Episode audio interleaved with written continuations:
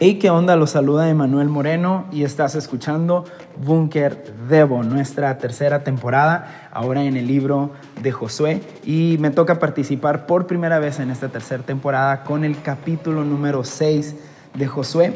Y es la épica historia de la conquista de Israel sobre Jericó, la ciudad amurallada, una ciudad impenetrable pero antes de seguir hablando de esta historia, de este capítulo, te pido que si no has leído tú el capítulo personalmente, pongas pausa a este podcast y abras tu Biblia o en tu teléfono, prende tu Biblia y lee la historia para juntos poder ir avanzando con la historia y ir sacando algunas joyas importantes para nuestra vida.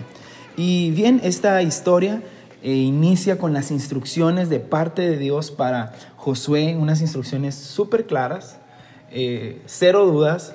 Claro, si bien podemos decir las instrucciones un poco raras, como a veces nos podemos sentir con, con instrucciones que Dios nos da, como a veces nos podemos sentir con cosas que la Biblia dice y se nos hace como muy raro, se nos puede hacer muy ñoño, se nos puede hacer muy ilógico. Y yo creo que Josué no ha de haber sido fácil para él acatar esto. O quizás sí, pero me pongo en sus pantalones y para mí me hubiera costado muchísimo trabajo hacerlo, ¿no? Y, Josué recibe la instrucción, ok, esto es lo que tienen que hacer durante seis días, dar una vuelta a la ciudad de Jericó, vas a poner sacerdotes al frente con el arca y las, la retaguardia y todo el pueblo debe de dar las vueltas a la ciudad totalmente en silencio mientras las trompetas van tocando. El séptimo día van a dar siete vueltas y en la séptima vuelta, tu instrucción, todo el pueblo de Israel tiene que gritar con todas sus fuerzas y entonces las murallas van a caer y ustedes se van a lanzar sobre Jericó y van a exterminar absolutamente todo lo que haya ahí dentro. Y esta era la instrucción de una manera resumida, ¿no? Y Josué pasa la instrucción tal cual a todo su pueblo. Primer día, hacen la formación, sacerdotes, el arca, la retaguardia y todo el pueblo detrás de ellos. Y todos en absoluto silencio. Supongo que Jericó de repente solo escuchaba los pasos, ¿no? Alrededor. Y las trompetas tocando en todo momento. Entonces, podemos saber que no era una cuestión de estrategia ah, de que no, nos, los escucharan porque las trompetas tocaban. Entonces era una estrategia por otro motivo que ahorita quisiera compartir una llave contigo respecto a eso. Y así lo hicieron, empezaron la primera vuelta, se escuchaban los pasos de todo el pueblo de Israel. Imagínate, son millones de personas caminando, es inevitable no escucharlos. Y aparte las trompetas que iban tocando los sacerdotes, termina el primer día, segundo día, misma rutina. Sacerdotes, arca, retaguardia, el pueblo en silencio, trompetas tocando, segunda vuelta, tercer día lo mismo, cuarto día lo mismo, quinto día lo mismo, sexto día lo mismo. Y me imagino que ya para el sexto día, a lo mejor algunos estaban ya ansiosos, ah, mañana es el séptimo, mañana es cuando todo va a suceder. Pero quizás algunos otros estaban como, su fe a lo mejor iba menguando, iba decreciendo cada día que, que pasaban y que veían que ni siquiera se cuarteaban tantito los muros de Jericó, ¿no? Y llegó el famoso séptimo día, en el cual se levanta todo el pueblo de Israel, y hoy es el día. Vamos a ver si Dios hace un milagro o si nosotros hacemos el ridículo. Y empiezan a caminar, primera vuelta, segunda vuelta, tercera vuelta, cuarta vuelta, quinta vuelta, sexta vuelta. Y en la séptima vuelta, Josué da la instrucción y les dice que ataquen a Jericó, pues Dios se las ha entregado en sus manos. Y pega el grito todo el pueblo y en eso dice que las murallas se caen. Y solamente había la instrucción de no destruir a la prostituta Raab, que había dado asilo a los espías, y que todas las personas que se encontraban dentro de esa casa deberían de ser respetados y protegidos porque había una promesa y un compromiso con Ra. De ahí en fuera, todo lo demás tenía que ser destruido totalmente porque iba a ser consagrado para Dios. Y en eso se resume este capítulo 6. Bien, para este capítulo me gustaría compartir contigo dos llaves, las cuales la primera se encuentra en los versos 9 y 10. Dice, los hombres armados marchaban al frente de los sacerdotes que tocaban las trompetas y tras el arca marchaba la retaguardia. Durante todo ese tiempo las trompetas no cesaron de sonar. Durante todo ese tiempo las trompetas no cesaron de sonar. Al resto del pueblo, en cambio, Josué le ordenó marchar en silencio, sin decir palabra alguna, ni gritar hasta el día en que les dieran la orden de gritar a voz en cuello. Y yo titulo esta llave que los miedos callen y que la adoración se escuche. Porque qué curioso que Josué da la orden que desde ese momento las trompetas no paren de sonar. Y las trompetas eran un instrumento y era un sonido representativo de Israel. Representaba la adoración, representaba la fiesta, representaba la celebración.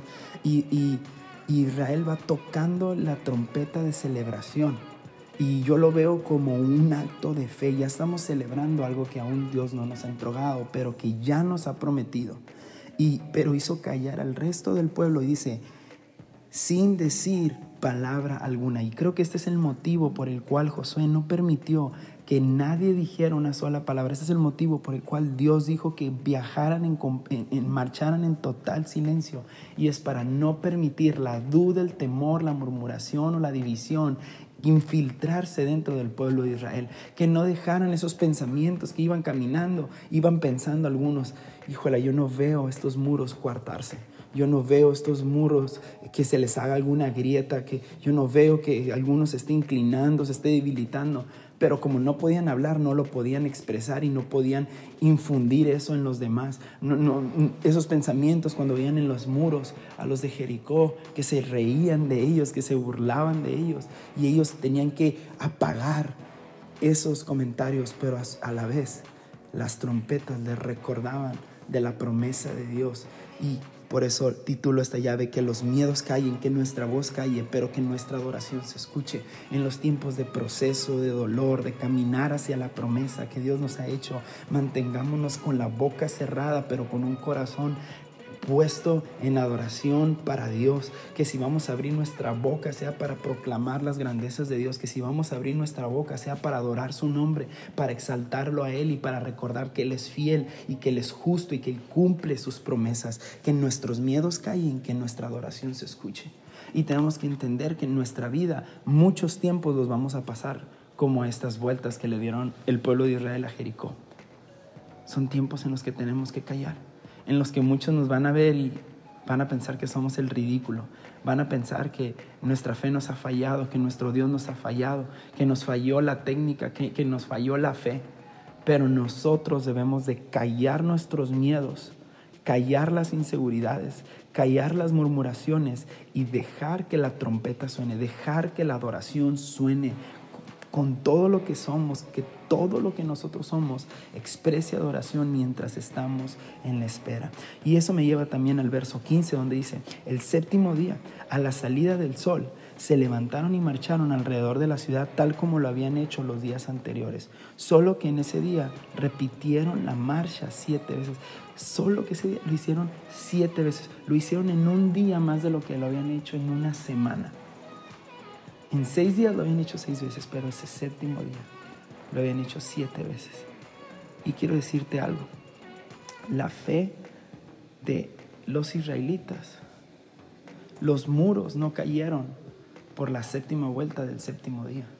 Los muros cayeron por la obediencia y la fe del día uno, del día dos, del día tres del día 4, del día 5, del día 6 y las seis primeras vueltas del día séptimo también fueron influencia porque la fe crece en el proceso, no en el momento de la promesa, no cuando la promesa llega. Mi fe es desarrollada en la espera, mi fe es desarrollada en el proceso, mi fe ahí es donde va creciendo, en la, en la permanencia, en la constancia. Decía Pablo que la constancia crea carácter, firmeza de carácter y eso nos lleva a desarrollar nuestra fe.